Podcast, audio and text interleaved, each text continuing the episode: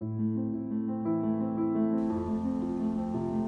si cada dólar que ahorré y que hoy siento que tiré a la basura equivaliera a cada día que gasté en planificar cosas que no sucedieron, ¿volvería a ahorrarlo de nuevo? ¿Volvería a gastarlo? ¿Volvería a aplicar a la visa? ¿Volvería a sacar ese pasaje? Si cada dólar fuera un día, ¿volvería a vivirlos así como los viví? Sí, definitivamente sí, los viviría.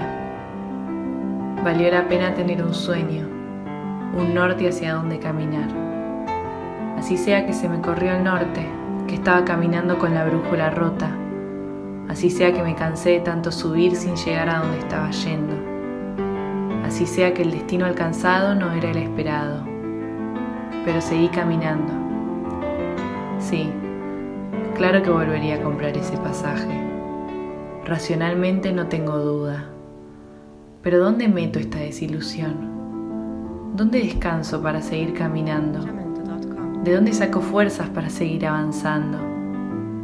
Si cada paso me cuesta un poco más y sin embargo no puedo parar de avanzar ¿Dónde meto la tristeza de sentir que fracasé?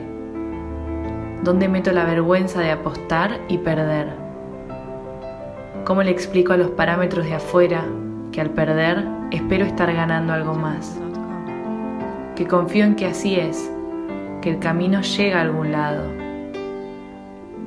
¿Cómo le explico a mi cabeza matemática que esta ecuación no logro descifrarla, pero que a la larga jamás da negativo? ¿Cómo le explico a mi corazón sensible que tiene que seguir bombeando por cada sueño que vamos palpitando? ¿Cómo le explico a mis manos organizadoras que tienen que seguir armando mochilas, armando y desarmando? Check-in, check-out de cada proyecto.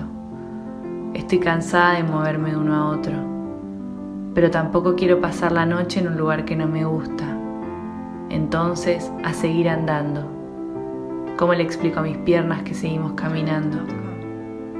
¿Cómo no llorar si no me arrepiento de poner el pecho en todo lo que hago, pero el pecho hoy se siente un poco asfixiado? ¿Cómo no llorar si me duele todo eso que estaba en mi futuro y ahora no está en ningún lado?